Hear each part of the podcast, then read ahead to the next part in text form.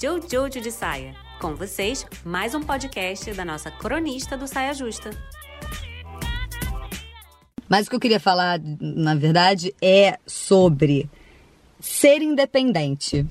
Que bobagem que a gente inventou. Esse negócio de valorizar muito a independência, a autossuficiência, o ser o bastante e não precisar de mais ninguém. Quer dizer, ótimo ser independente, né? Eu tô fazendo todo um, um mise-en-scène, mas ótimo independência, você não depender de alguém. Mas o que, que eu tenho aprendido nessa pandemia vivendo em oito dentro de uma casa? Oito amigos, né? Que viraram uma família, mas oito amigos a princípio. Besteira esse negócio de, de, de não depender, essa coisa de, de, de, se virar sozinha, que é importante, porque às vezes você de fato precisa se virar sozinho, mas assim, essa supervalorização de eu sou independente, eu não preciso de ninguém, eu não dependo de ninguém, acaba perdendo um negócio muito legal, que é você poder contar com as pessoas e não saber tudo, não ser a detentora de todo o conhecimento, de tudo que você precisa para existir, porque isso vem de um pensamento solitário, que só faz sentido se você quer viver uma vida solitária, independente, que só você tá lá e aí só você faz as coisas.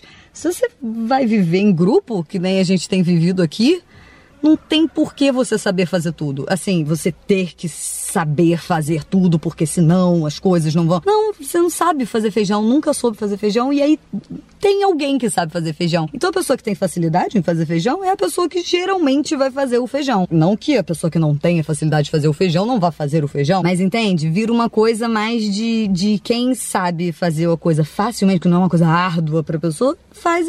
E aí quando todo mundo foca no que é fácil para si, todo mundo faz coisas facilmente que são boas para o todo. E ainda tem um novo aprendizado aí, que é você reconhecer de que forma você contribui pro bem do todo. Porque o que eu tô acostumada é a reparar no o que eu não sei fazer. Porque olha que louco, a gente tem muito, eu tenho muito mais facilidade de identificar onde eu não contribuo do que de identificar onde eu contribuo. Eu fico tipo, o que, que mas, o que, que eu tô dando aqui para essa para essa comunidade? De que forma eu contribuo para o bem-estar dessas pessoas?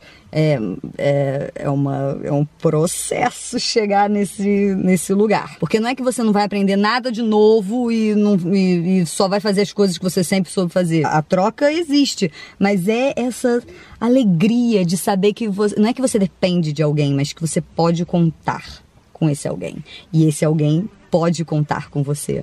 Onde ela faltar, você vai estar tá lá para preencher. Onde faltar em você, ela vai estar tá lá para preencher, entendeu? Isso é de uma beleza. Ressignificar a independência, como tipo, eu preciso ser uma mulher que que faz tudo sozinha, que sabe tudo e que se vira sozinha no mundo e que não precisa de ninguém, ressignificar isso